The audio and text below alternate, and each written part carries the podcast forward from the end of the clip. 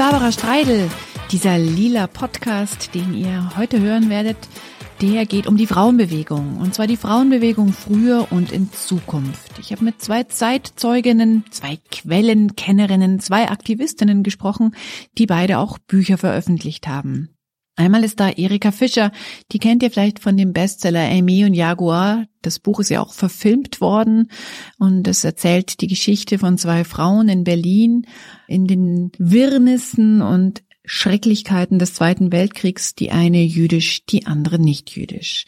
Erika Fischer hat jetzt ein neues Buch veröffentlicht, das heißt Feminismus Revisited und es geht darin nicht nur um die Vergangenheit, sondern auch um die Zukunft der Frauenbewegung. Erika hören wir gleich. Vorher gibt's mein Gespräch mit Annette Gröschner. Sie ist in Berlin seit langen Jahren und hat ein Buch veröffentlicht, wo sie 50 Jahre Frauenbewegung in Berlin untersucht hat. Und da hat sie natürlich ganz, ganz viele tolle Quellen durchforstet und hat auch sehr viel über den Unterschied zwischen Ost- und Westberlin geschrieben. Und es geht ihr nicht nur darum, dass Sachen nicht verloren gehen, sondern auch, dass der Humor im Feminismus eine wichtige Rolle spielt und spielen darf. Gleich hören wir das Gespräch mit ihr. Vorher gibt's noch eine kurze Biografie von Annette Kröschner. Annette Gröschner wurde 1964 in Magdeburg geboren. Sie lebt seit 1983 in Berlin. Ihr Buch Berolinas zornige Töchter 50 Jahre Berliner Frauenbewegung ist 2018 erschienen, herausgegeben vom FFBIZ, dem feministischen Archiv in der Eldenaer Straße in Berlin. Ja, mein Name ist Annette Gröschner. Ich lebe schon sehr viele Jahre in Berlin. Genauer gesagt 35 Jahre. Aufgewachsen bin ich in Magdeburg das war eine Industriestadt an der Elbe. Heute ist es keine Industriestadt mehr. Heute ist es Landeshauptstadt von Sachsen-Anhalt. Ich bin halt auf einer Elbinsel groß geworden in einer Familie, die sehr starke Frauen hatte und einem Vater, der sich sehr viel um die Kinder gekümmert hat und der dann auch schon in den 60er Jahren gefragt wurde, wenn er über die Insel ging mit dem Kinderwagen, ob die Frau gestorben ist. Also für ihn war das eigentlich so eine Selbstverständlichkeit, sich auch um die Kinder zu kümmern. Deswegen war es für mich schon dann sehr erstaunlich, als ich erwachsen wurde und plötzlich merkte, Frauen sind eigentlich nicht gleichberechtigt. Und das war dann so ein Thema, was mich quasi bis heute umtreibt. Jetzt hast du ein Buch geschrieben, das mir wahnsinnig gut gefallen hat. 50 Jahre Berliner Frauenbewegung. Das Buch heißt Berolinas zornige Töchter in diesen Zeiten, da sprießen die Bücher rund um 100 Jahre Frauenwahlrecht oder 70 Jahre Artikel 3 im Grundgesetz, die sprießen ja jetzt wirklich aus dem Boden. Wie ist das bei dir gewesen? War das ein Auftrag? War das ein inneres Begehren, diese Geschichte zu erzählen? Eigentlich ist es ein Auftrag, wenn man es genau nimmt. Ich bin gefragt worden, ob ich das machen will. Ich habe eine Weile überlegt, habe zwischendurch es auch bestimmt tausendmal verflucht, dass ich es gemacht habe. Äh, aber andererseits war es doch so stark der Wille, dass ich dann doch einiges hab liegen lassen. Also ich habe äh, an einem Roman geschrieben, bin nicht so richtig weitergekommen, habe mich dann entschieden, dieses Frauenbuch zu schreiben und habe aber äh, länger gebraucht, als ich eigentlich geplant habe und als auch das FF Bits geplant hatte. Was aber eben auch daran lag, dass es so eine differenzierte Geschichte ist und ich irgendwie auf jeder Seite, die ich geschrieben habe, immer gedacht habe, wen vergesse ich jetzt? Was gab es noch in der Zeit? Was habe ich vergessen? Also diese ganze Ausdifferenziertheit, auch vor allen Dingen der Westberliner Frauenbewegung, da habe ich schon ganz schön zu knabbern gehabt. Aber dieses Ringen mit dem Stoff, ja, das ist das, was mich so begeistert an diesem Buch. Das sind so viele kleine, wunderbare Details und die nicht nur so weggeschrieben, sondern wirklich hinterfragt. Also das äh, Beispiel, was mir jetzt sofort in den Kopf kommt, ist, wie viele Texte gibt es über den Tomatenwurf von Sigrid Rüger? Stopp, den Tomatenwurf erkläre ich nochmal kurz. Stattgefunden hat er in Frankfurt auf der 23. Delegiertenkonferenz des SDS und zwar am 13. September 1968. Es waren Berlinerinnen beteiligt, die die Tomaten auf die männlichen Genossen geworfen haben. Warum? Helge Sander hatte als Vertreterin des Aktionsrates zur Befreiung der Frau eine Rede gehalten und darauf hingewiesen, dass die Befreiung der Menschen nicht funktionieren würde, wenn die Frauen immer noch die Pflege der Kinder, die Hausarbeit und so weiter im Privaten vermeintlich unantastbar zu erledigen hätten. Der SDS hatte aber irgendwie nicht wirklich Lust, sich darauf einzustellen und wollte zur Tagesordnung übergehen. Und dass das keine gute Idee und keine gute Reaktion war, das stellte Sigrid Rüger klar und warf Tomaten auf die Typen, die nicht verstehen wollten, um was es eigentlich gegangen ist. Du schreibst in deinem Buch sehr genau, was das für Tomaten waren. Es waren Kochtomaten, sogar was sie gekostet haben. Ähm, das heißt, du näherst dich dieser so berühmten Szene des Tomatenwurfs von so vielen Seiten. Mich hat es total umgehauen, weil natürlich sind es ja diese üblichen Themen, von denen viele vielleicht denken, oh, nicht schon wieder diese Szene. Aber durch diese vielen Details und diese vielen ja, Nachfragen hat der Stoff, der vermeintlich bekannte Stoff, natürlich nochmal eine ganz neue Gewalt. Wie bist du zu diesen ganzen Details gekommen, zum Beispiel am, am Tomatenwurf festgehalten? Naja, es war ja ziemlich schnell klar, dass es dieser Tomatenwurf auch so, ein, so eine Art Mythos der zweiten Frauenbewegung ist. Ich bin ja quasi auch in gewisser Weise so ein bisschen Historikerin oder habe sehr viel so mit Originalquellen gearbeitet, sitze auch sehr gerne im Archiv, also egal, ob ich jetzt einen Roman schreibe oder ein Sachbuch. Für mich ist einfach auch wichtig, dass man, wenn man solche Geschichte aufschreibt, sie halt auch von allen möglichen Seiten aufschreibt. Das kommt so ein bisschen auch aus meiner eigenen Geschichte heraus, dass ich quasi nach der Wende gedacht habe, okay, im Osten konnte man immer nur also war alles so einseitig und man musste immer sehr, sehr viel forschen, um die Differenz zu beschreiben. Und dieses, die Differenz beschreiben, ist, glaube ich, etwas, was für mein Schreiben allgemein ganz wichtig ist. Also nicht nur eine Seite zu sehen von daher musste ich auch sehen, dass dieser Mythos halt, also dass ich den nicht so weiterschreibe, wie er eben schon quasi überliefert ist, sondern auch mal gucke, wer hat sich damit beschäftigt, was ist da eigentlich passiert, wie ist es dazu gekommen, äh, dass da überhaupt Tomaten geworfen worden sind. Da habe ich einfach ein Quellenstudium betrieben und das macht mir dann irgendwie auch, aber eben auch als Autorin sehr großen Spaß, das dann äh, so nebeneinander zu stellen. Ich arbeite auch sehr gern mit Collagen. Das ging nun bei diesem Buch nicht, weil ich dachte, ich muss es schon erzählen. Aber ich liebe es eigentlich auch so, äh, Meinungen gegeneinander zu stellen und äh, Leserinnen oder Lesern dann zu überlassen, äh, was sie daraus machen oder was sie daraus ziehen. Ja. Hm. Jetzt sind es ja nicht so Details, die eine vermeintlich bekannte Geschichte nochmal neu erzählen oder zusätzlich erzählen, sondern es sind ja auch viele Namen, die auftauchen, die vielleicht sonst verloren gewesen wären. Also ich habe mich total gefreut, wieder mal von Halina Bentkowski zu lesen. Halt, ich muss kurz erklären, wer Halina Bentkowski ist.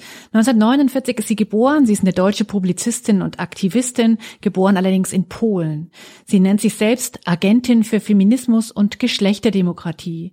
Im Rahmen der Anti-Gewalt-Debatte engagierte sie sich in Berlin als feministische Männerforscherin. Sie setzte sich auch für die Friedensbewegung ein und vor allem für die Schwulen- und Lesbenbewegungen. Den Feminismus wichtig zu machen, das ist ihre lebenslange Herzensangelegenheit. Ich habe auch noch ein schönes Zitat von ihr.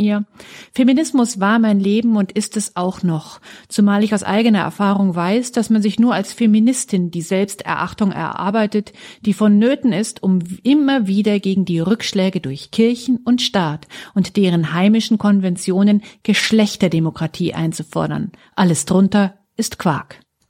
Die habe ich irgendwie vor zwölf Jahren das erste Mal überhaupt getroffen. Ich aus München kommend wusste überhaupt gar nicht, dass es die gibt und war dann total begeistert von ihrer Energie und es sind ja solche Personen, die jetzt vielleicht nicht im großen Mainstream des feministischen Aktivismus bekannt sind, die vielleicht auch so eine gewisse Form von lokaler Größe nur haben, wobei das stimmt vielleicht bei Halina Bentkowski nicht unbedingt, die strahlt ja oder strahlte ja schon weiter.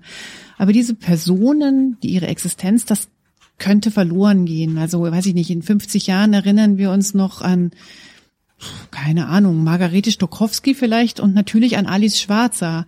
Ähm, und durch deine Arbeit kann es gelingen, dass die anderen auch noch in Erinnerung bleiben. Also die zweite Welle oder zweite Frauenbewegung wird ja auch immer so fast ausschließlich mit Alice Schwarzer verbunden, immer noch, obwohl äh, natürlich jeder weiß, jede weiß, die sich damit beschäftigt hat, dass es nur eine von mehreren war. Und gerade diese Berliner Frauenbewegung hatte sehr große Auseinandersetzungen mit, mit Alice Schwarzer, mir war es eben auch sehr wichtig zu zeigen, was waren eigentlich deren Positionen. Was unterschied eigentlich die westdeutschen Feministinnen von den Westberliner Feministinnen? Das wird ja immer auch so heute so ein bisschen verdrängt, dass Westberlin natürlich auch ein völlig anderer Ort war und mit der Bundesrepublik eigentlich nicht zu vergleichen.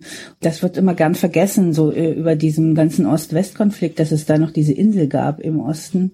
Was für mich wirklich neu war oder was mir erstmal bewusst wurde, war, wie viele Frauen es auch gab in der 1968er Bewegung um, um Helke Sander, die aus dem Osten kamen, die quasi im Osten sozialisiert waren und im Osten aufgewachsen waren, dann nach Westberlin gingen, weil sie eben das Gefühl hatten, sie möchten in der Freiheit leben und dann plötzlich mit diesen doch sehr für sie rückwärtsgewandten Frauenrechten äh, zu tun hatten oder eben nicht Rechten und dann einfach angefangen haben, auch sich dagegen aufzulehnen. Und das fand ich auch eine sehr interessante Geschichte. Und das ging ja bis in die erste Generation der RAF rein, wenn man so jemand wie Marianne Herzog nimmt. Ja. Ja, das hat mich dann auch irgendwie total äh, platt gemacht, als es dann um die Kinderläden gegangen ist und dass dann einer der RAF-Größen Vorstand eines Kinderladens war. Janka Raspe. Ja, genau, Raspe war das. Also da waren ja dann plötzlich so ganz neue Verknüpfungen ähm, zu sehen. Also ja, äh, viele, viele Biografien spielten ja dann nicht so eine Rolle. Ähm, also es war ja, dann wurde gar nicht drüber geredet, aber der kam auch aus Ostberlin. Also da, das äh, fand ich ein total tolles äh, Mosaik, wo dann plötzlich irgendwie auch Sachen zu, äh, wieder stimmig zusammengeführt wurden. Wie ist es dir gegangen? Hattest du eine Erzählung, die du da favorisiert hast oder die dir am leichtesten fiel oder eine, wo du das Gefühl hattest, hm, das ist so ein bisschen sperrig, da komme ich nicht so recht weiter? Oh, da gab es viele, viele Geschichten, wo ich erstmal nicht weitergekommen bin, weil ich auch ähm, dann immer gucken musste, wie die Quellenlage ist. Ich habe ja über ein halbes Jahr im FF Bitz gesessen, im äh, Archiv, bin dann auch nochmal ins Robert Habemann Archiv gegangen, ins Archiv der Robert Habemann Gesellschaft, wo das äh, Archiv Grauzone liegt, der ostdeutschen Frauenbewegung der Wendezeit und ähm, habe da eben versucht, ähm, alle möglichen Facetten auch rauszuarbeiten. Da gab es natürlich viele Sachen, wo ich immer dachte, na, das ist jetzt zu wenig, ich habe einfach viel zu wenig Platz. Und dazu gehörte eben auch die Geschichte der Lesbenbewegung, die ja eine sehr auch ausdifferenzierte ist im, im Laufe der 15 Jahre, ähm, äh, die sie so in Westber zu Westberliner Zeiten existiert hat, oder fast 20 Jahre. Und da hätte ich auch gerne mehr Platz gehabt, ja. Was mich ich auch sehr spannend fand, war die Audre Lorde-Geschichte. Ja, genau. Mhm, mit Maya Ayim und so weiter. Also die schwarzen Frauen in Deutschland, die eine eigene Erzählung wieder beginnen. Ja, und die finde ich äh, ganz wichtig und die führt natürlich auch zu den heutigen feministischen Diskussionen. Also sowas wie Intersektionalität ist ja da in gewisser Weise auch schon angelegt. Und das fand ich zum Beispiel auch eine sehr fruchtbare ähm, Erzählung oder eine fruchtbare Geschichte. Und da denke ich auch, das kommt natürlich äh, sehr kurz im Buch, wie, wie eigentlich alles, ja. Aber da denke ich, da gibt es natürlich auch wieder die nächsten Bücher und äh, da ist das Buch eher wie so ein Lesebuch, dass man sagt, okay, ich will jetzt noch mehr darüber wissen. Und äh, ich habe mich dann auch entschlossen, was eigentlich gar nicht gefordert war, eben wirklich diese ganzen Quellen auch aufzuführen, damit man in gewisser Weise auch nochmal nachlesen kann oder sich bestimmte Bücher besorgt. Jetzt ist ja der Mittelteil deines Buches eine farbenprächtige Strecke, wo du ganz viele Plakate und Flugblätter aus eben dieser Zeit, den 50 Jahren Frauenbewegung in Berlin, abgebildet hast. Was ich bei den Plakaten so interessant finde, ist auch der Wille zur Ästhetik, der sich erst später so ein bisschen rausarbeitet. Ja, also die ersten Plakate sind ja, also bis auf die Flugblätter, die schon ganz interessant sind, aber so von der Gestaltung her ja noch sehr einfach und irgendwie so hektografiert und kopiert und später wird es dann eine richtige ja, eine richtige Plakatästhetik auch, die ähm, auch so eine ganz eigene Handschrift. Anke Feuchtenberger in der Wendezeit der DDR, die äh, für mich so den Feminismus im Plakat verkörperte, dem ich auch äh, nach wie vor anhänge. Also der, der etwas selbstironisch ist und äh, über sich selber lachen kann. Und Magst du da mal ein Plakat in, ähm, beschreiben, damit die, die das Buches nicht in der Hand haben, sich's vorstellen können? Was hat dir da so gut gefallen an ihren Entwürfen? Also es gab ein Plakat zu einer der Wahlen, ich weiß nicht, ob es zur Volkskammer war oder später, wo sie eine Frau gezeichnet hat, die quasi Kind auf dem Arm, Kind im Bauch, Tür in der Hand, Bohrmaschine, praktischer Haarfrisur und drunter steht, Frauen sind mutig, stark und schön. Das gab es dann auch nochmal als Hexenplakat, wo mutig, stark und schön drunter stand. Also sie hat immer so diese Selbstironie auch, dass Frauen eben auch mal gerne über sich lachen können. Die hat sie so verkörpert und das ist eigentlich so meine Plakatästhetik, meine Vorstellung von Feminismus, der auch über sich lachen kann. Mhm. Feminismus und Humor, da äh, sind ja manche erstaunt, dass das tatsächlich zusammengehen kann. Da passt dann natürlich so ein Plakat sehr gut, dass es eben durchaus zusammengehen kann, dass es nicht immer Spaßverbot ist. Ich habe ja auch viele Jahre mich nicht so sehr mit Feminismus beschäftigt, also habe viele andere Sachen gemacht. Das kam einem aber auch aus dieser Humorlosigkeit, also natürlich auch die ganzen Niederlagen, die man hatte, aber ich finde eigentlich so ein Feminismus, der differenziert und äh, auch zum Lachen fähig ist und den einzigen, den ich eigentlich favorisieren möchte, ja. Hm, verstehe, verstehe. Ähm, würdest du sagen, dass die Geschichte der Frauenbewegung in Berlin einzigartig ist oder könnte man in eine andere große Stadt gehen und würde dann eine andere faszinierende Geschichte finden? Ich finde sie einzigartig, einfach weil es eine Teilungsgeschichte ist auch und äh, das hat man natürlich an keinem anderen Ort ich glaube auch an keinem anderen Ort der Welt. Also dass äh, zwei Frauenbewegungen aufeinandertreffen und am Anfang so ein bisschen wie zwei Planeten, die zusammenstoßen, weil eigentlich die Grundvoraussetzungen völlig andere waren, ja, und ähm, und die Entwicklung war auch eine völlig andere.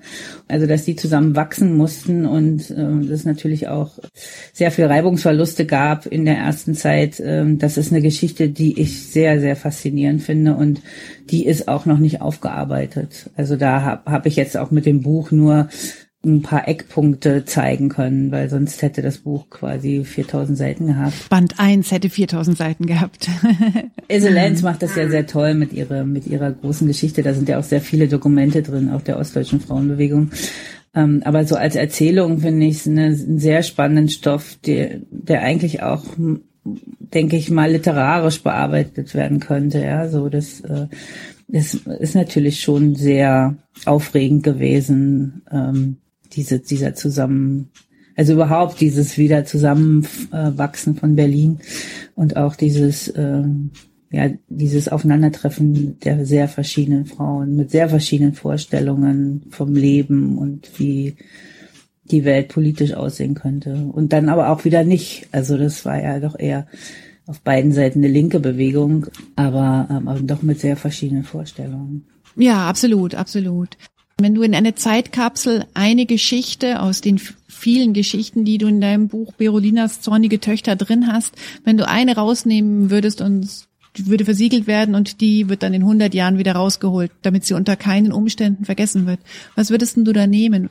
Na, für mich, da bin ich jetzt ganz egoistisch auch, ähm, ist es schon äh, dieses Treffen an der Volksbühne am 3. Dezember 1989 also ich war ja mit in dem Vorbereitungskomitee und es gab eine Schauspielerin bei Friede Schmidt, die hatte gesagt, okay, ich habe jetzt hier den großen Saal von der Volksbühne und, und wir dachten, oh Gott, wir sind dann zu 30 oder zu 40 und der Saal ist viel zu groß und dann war er eigentlich zu klein und das ist für mich immer noch so ein, so ein, so ein Moment, äh, als wir da auf dieses, auf diese Theaterbühne kamen und der ganze Saal eben voll mit Frauen waren, die der Meinung waren, wir müssen eben auch hier eine eigene Bewegung haben und eigene Bewegung schaffen und das dann einfach gemacht haben.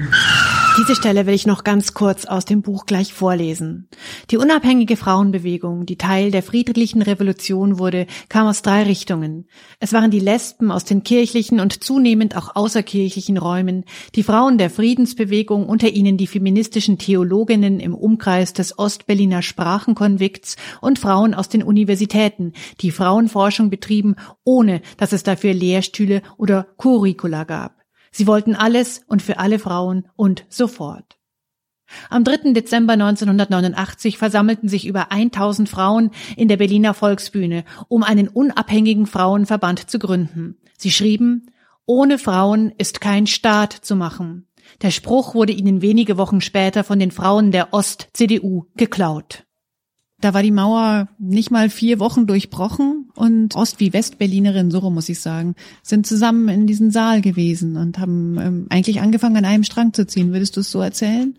Naja, so wollte ich nicht erzählen, weil es waren noch mehr Ostfrauen als Westfrauen. Es gab, glaube ich, ich weiß nicht wie viele, vielleicht zehn oder zwölf, die damit rübergekommen waren. Aber das war natürlich der Beginn einer, einer Frauenbewegung, auch eines Frauenverbandes. Also wo ich manchmal denke, den könnten wir heute gut gebrauchen. Ne? Der ist ja leider dann 98 aufgelöst worden. Aber wo es so einen übergreifenden Verein gab, der eben auch bei sowas wie einem Frauenstreik einfach Ressourcen hatte. Und das könnten wir, glaube ich, ich bin der Meinung, man sollte wirklich das mit dem Frauenstreik nochmal richtig vorbereiten und, und, größer machen, als er jetzt am 8. März war.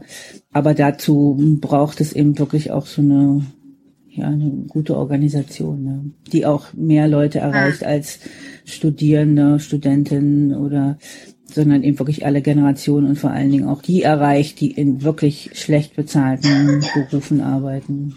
Absolut, dass es nicht nur die sind, die es sich leisten können oder die sowieso nicht unbedingt erwerbstätig sein müssen, sondern eben halt auch die, die sich das eigentlich gar nicht leisten können und um die es ja dann doch mein Feminismus ist ja doch auch eine sehr soziale Bewegung, um die es in jedem Fall auch sehr wichtig geht. Es geht ja nicht nur um Theorien, sondern es geht ja auch um die Frage, welches Leben können wir führen?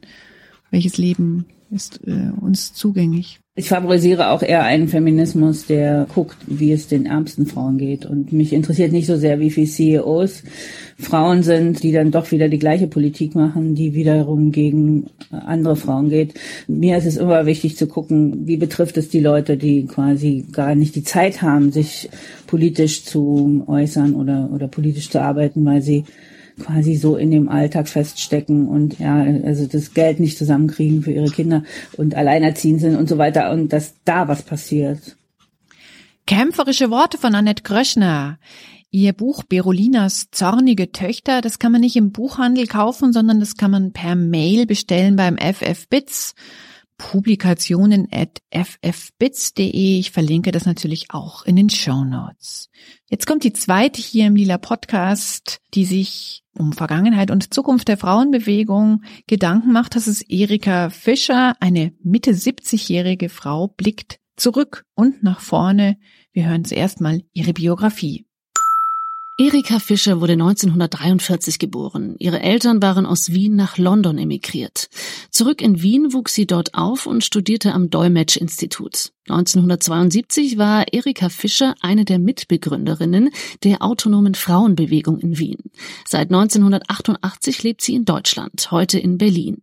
Ihr Buch über die Liebe zwischen einer Jüdin und einer Nichtjüdin in Berlin zur Zeit des Zweiten Weltkriegs, Aimee und Jaguar, erschien 1994, verfilmt 1999 und ist ein Weltbestseller. 2019 veröffentlichte Fischer Feminismus Revisited. Meine erste Frage an dich, Erika.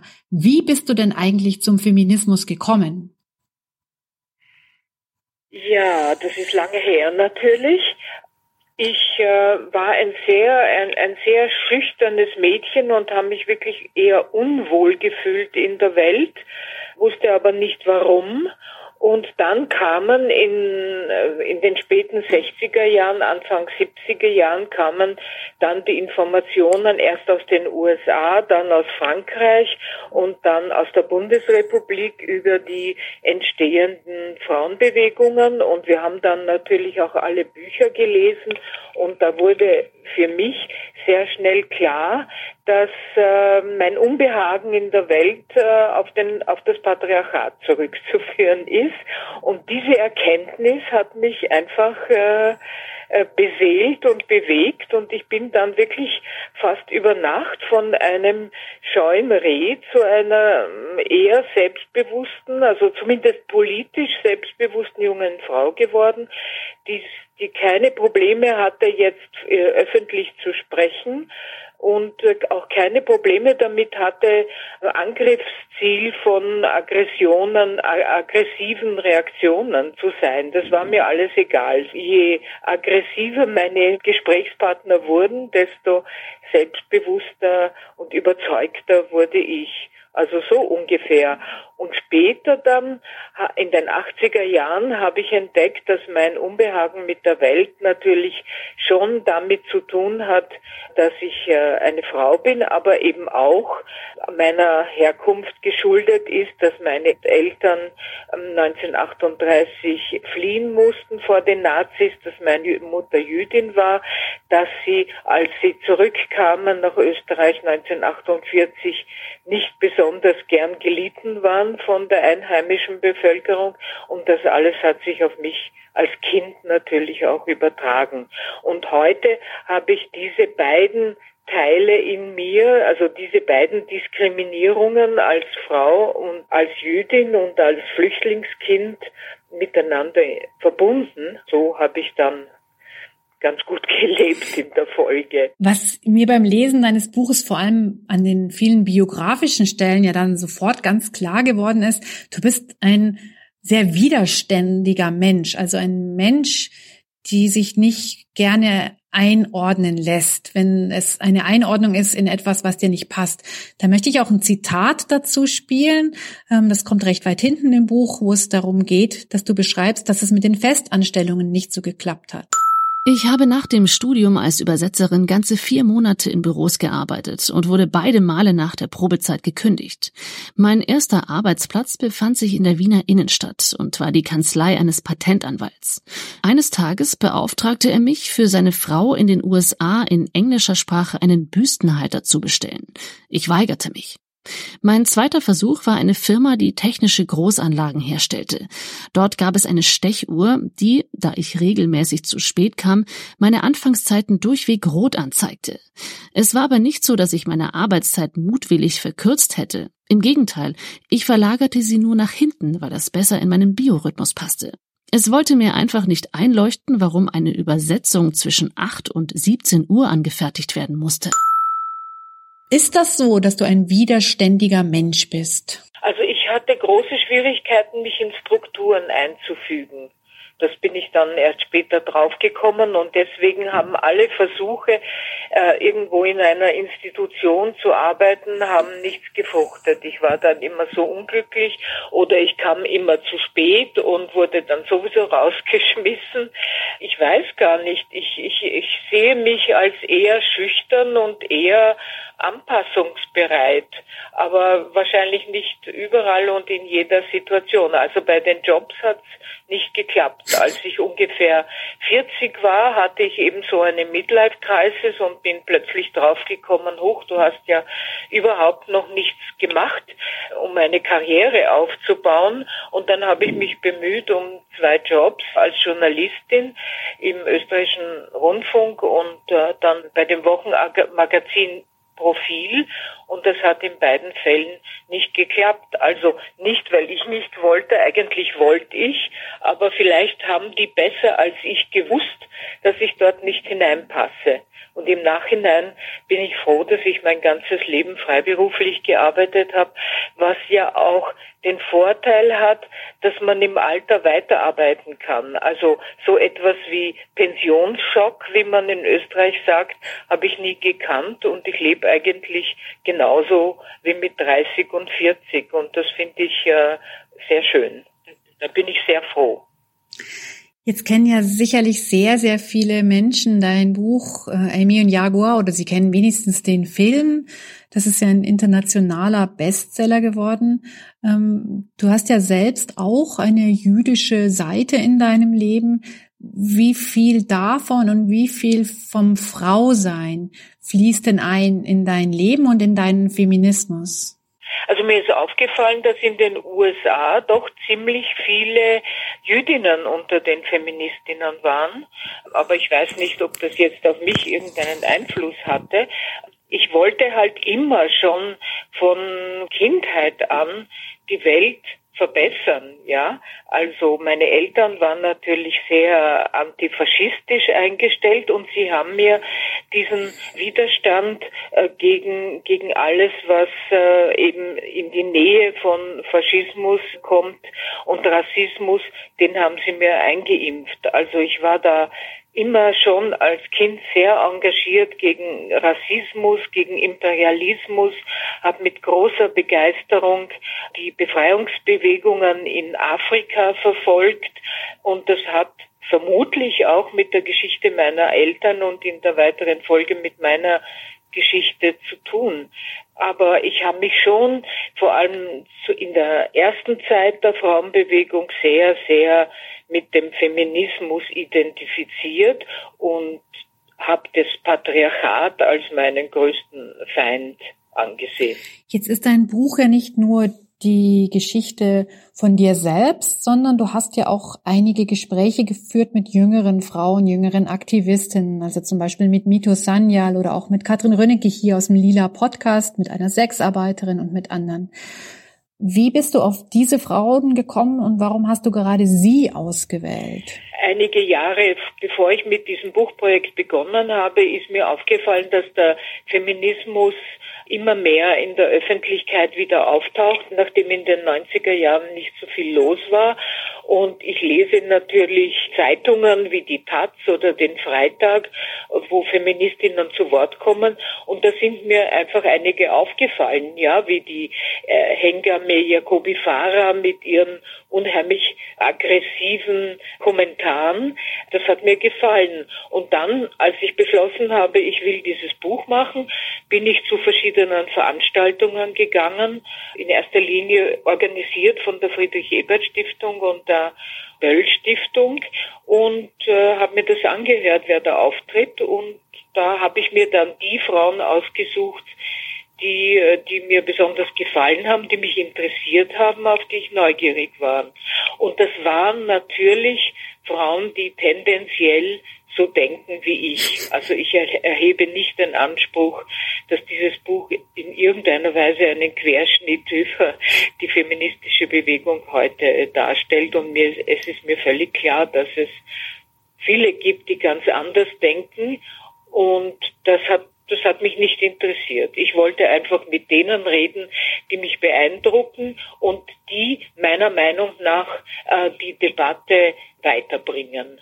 Eine Stelle aus dem Gespräch, äh, das du mit Mitu Sanyal geführt hast, würde ich gern kurz hören.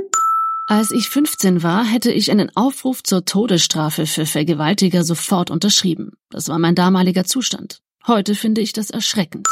Die Stelle finde ich deswegen so bemerkenswert, weil sie so eine, ja, fast schon so eine Kehrtwende zeigt. Also so eine Entwicklung, die halt im Laufe eines feministischen oder eines aktivistischen Lebens passieren kann. Ist das etwas, was du selbst auch kennst, dass du äh, deine Meinung sehr stark revidieren musstest? Also was ich revidieren musste, war, dass mein eigenes Leben nicht nur durch das Patriarchat bestimmt wird, ist, sondern eben durch Antisemitismus, durch Krieg, durch Faschismus und durch die Flucht meiner Eltern. Und diese beiden Teile habe ich dann in mir integriert. Aber grundsätzlich macht mich das Patriarchat nach wie vor wütend, also so besondere, bestimmte Auswüchse des Patriarchats. Ich habe mich geändert äh, insofern, dass ich etwas weniger aggressiv gegen Männer geworden bin, aber das hat wahrscheinlich auch mit zunehmendem Alter zu tun. Da ich also heterosexuell bin, äh, habe ich immer mit Männern gelebt, habe immer Männer geliebt und in den in jungen Jahren wollte ich, dass diese Männer genauso denken wie ich. Ich war überzeugt davon, dass äh, Liebe nur zwischen Gleichen passieren kann und eben gleich heißt, heißt dann auch gleich denken.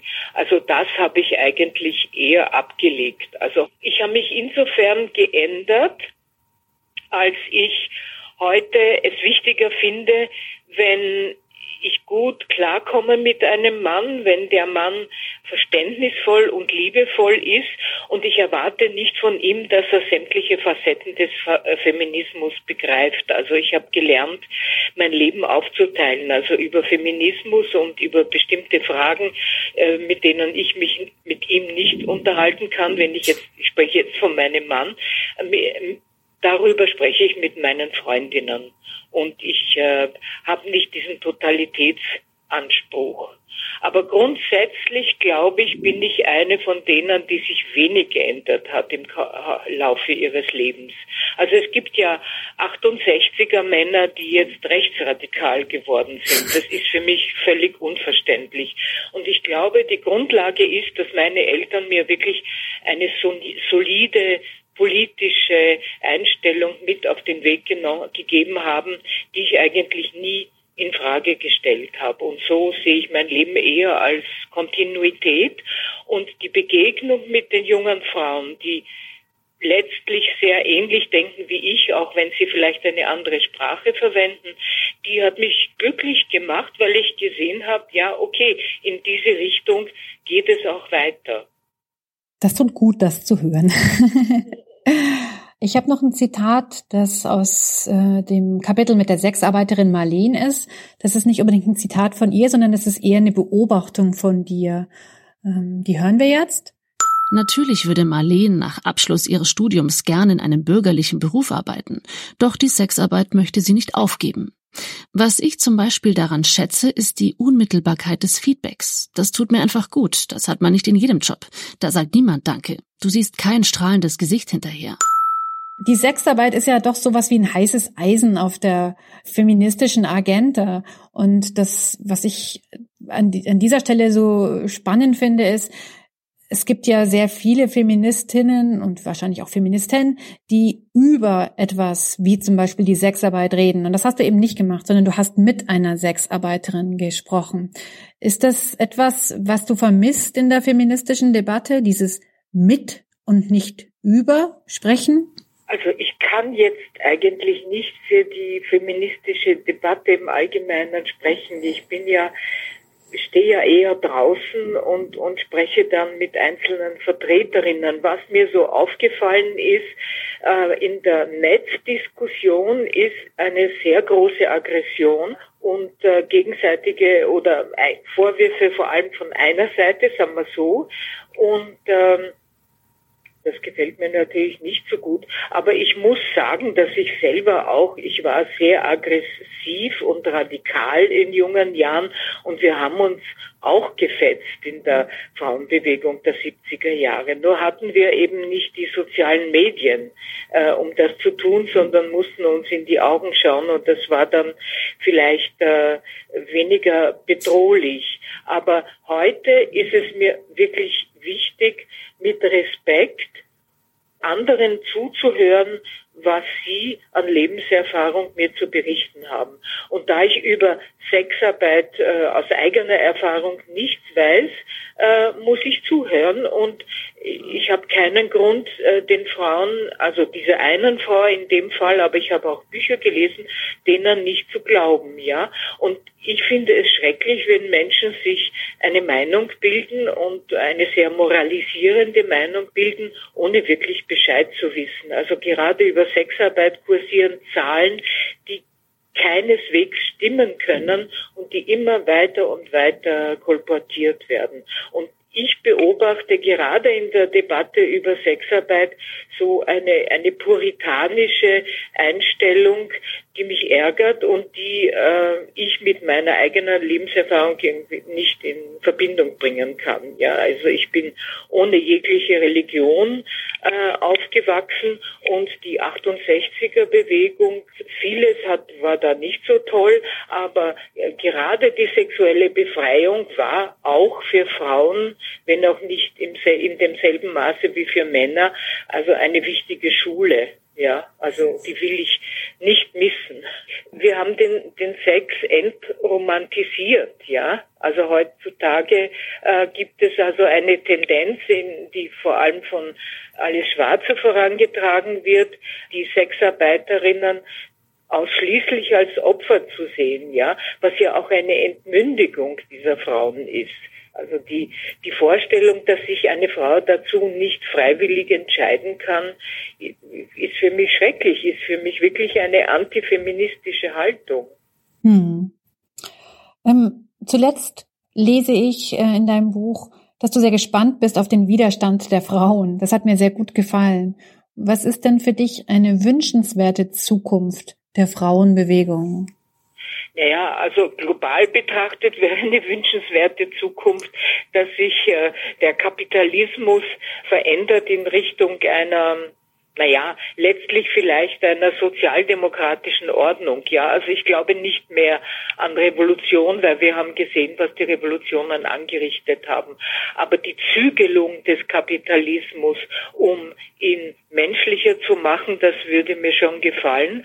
Und die Frauen, jetzt speziell auf die Frauen bezogen, denke ich, dass eine große Falle nach wie vor die, äh, das Kinderkriegen ist.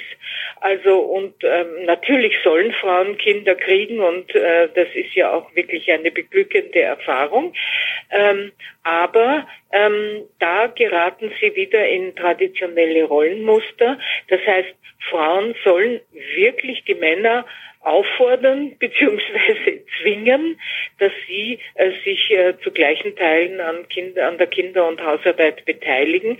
Und von den Männern erwarte ich, dass sie das im Berufsleben äh, auch durchsetzen. Ja, also ich weiß, dass es für Männer schwerer ist, einen Teilzeitjob äh, zu bekommen als oder Elternzeit zu bekommen als für Frauen, aber sie müssen das durchkämpfen, äh, wenn sie denn die Frauenbewegung jetzt, äh, ist ein bisschen ein altmodisches, altmodisches Wort, unterstützen wollen und wenn sie vor allem eine menschlichere Gesellschaft wollen, in der auch sie diese, diese starre Männerrolle nicht mehr einnehmen müssen. Und auch wenn das Wort Frauenbewegung vielleicht in unseren Ohren etwas altmodisch daherkommen kann, das, was dahinter steckt, hat auf jeden Fall eine Zukunft. Das war mein Telefonat mit Erika Fischer. Ihr Buch Feminismus Revisited ist im Berlin Verlag erschienen und das war der Lila Podcast in dieser Woche. Am Mikrofon verabschiedet sich jetzt Barbara Streidel. Aber natürlich möchte ich nochmal hinweisen, dass ihr uns jederzeit unterstützen könnt mit Geld, mit Kommentaren, mit Zuhören, mit Ideen, mit Zuschriften. All das könnt ihr gleich unter dieser Sendung machen, bei den Kommentaren anfangen. Ihr könnt es bei iTunes, bei Spotify und so weiter machen. Und ihr könnt euch auf der Seite unterstützen auch nochmal umsehen.